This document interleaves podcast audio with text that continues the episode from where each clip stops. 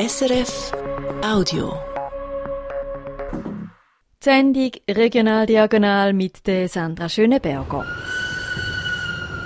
Es hat einen ziemlichen Aufschrei gegeben vor gut einem Monat im Kanton Graubünden. Weil die Rätische Bahn zu wenig Lokführerinnen und Lokführer hat, hat sie angekündigt, dass sie verschiedene Züge aus dem Fahrplan streicht. Darunter die direkte Verbindung zwischen Filisur und Davos. Der Protest hat aber offenbar genützt. Jetzt krebst der RHB nämlich ein bisschen zurück. Der Marc Milcher.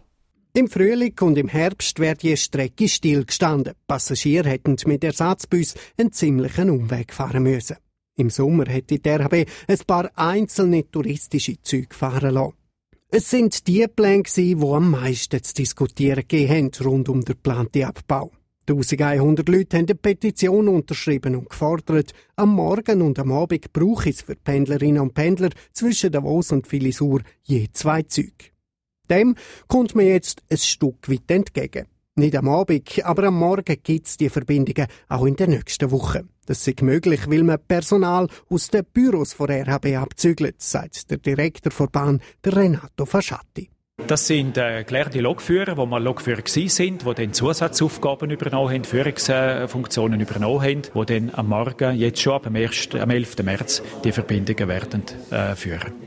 Besser als nichts findet die Birgit Ottmer, die die Petition gestartet hat. Zufrieden ist sie aber nicht. Wir müssen ja nicht nur arbeiten, wir möchten vom Arbeiten irgendwie auch wieder heimkommen und darum ist das zu wenig. Wir hätten wirklich erwartet, dass wir auch die Züge am Abend kriegen. Sie will darum weiterhin dafür kämpfen, dass man ab dem Herbst auch am Abend mit dem Zug pendeln kann. In Kanton Fribourg. Im Amt, wo dort für die französischsprachigen Schulen zuständig ist, ist die Stimmung im Keller. Die Rede ist von Mobbing und Führungsproblem.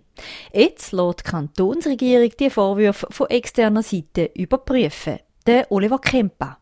Angestoßen hat die Untersuchung zehn Grossrätinnen und Grossräte aus verschiedenen Parteien. In einem Vorstoß schreiben sie, die Situation beim Amt für den französischsprachigen Unterricht mache ihnen Sorgen. Es herrsche ein Klima von Misstrauen zwischen der Leitung vom Amt und den Mitarbeiterinnen und Mitarbeitern. Besonders schlimm ist die Stimmung zwischen der Verwaltung und den Schulleiterinnen und Schulleitern. Es getrauen sich kaum mehr jemand Probleme anzusprechen und seine Meinung zu sagen, aus Angst, dass sie von ihren Vorgesetzten dafür gemobbt werden.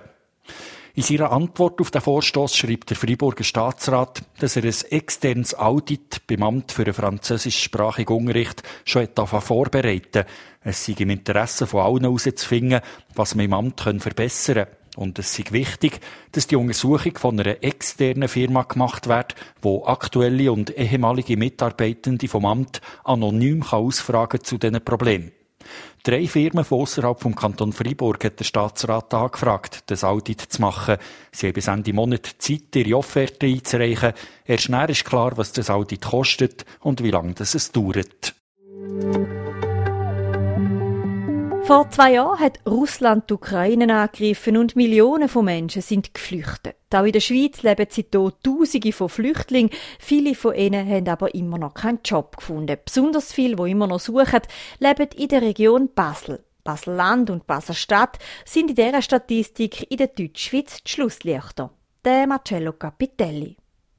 Der grösste Teil der ukrainischen Flüchtlinge hat noch keine Stelle. In Basel-Stadt und Basel-Land arbeiten weniger als ein Fünftel von allen ukrainischen Geflüchteten mit Schutzstatus S. In anderen Kantonen sind es viel mehr. Das zeigen die Zahlen vom Staatssekretariat für Migration SEM.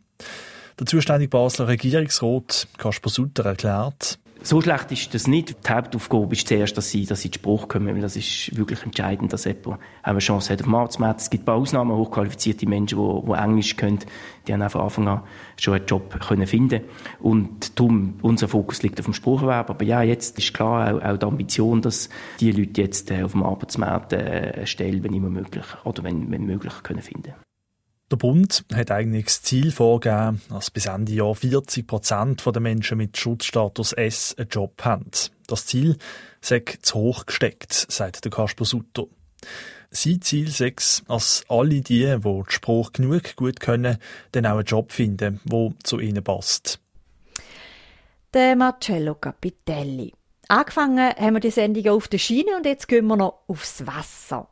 Die Schifffahrtsgesellschaft Vierwaldstättersee wird ihr Motorschiff Saphir umrüsten und neu mit Wasserstoff fahren lassen. Der Wasserstoff soll in einer neuen Anlage zu Bügeln im Kanton Uri produziert werden, heisst in einer Mitteilung. An der Anlage ist auch das Energieunternehmen Axpo beteiligt.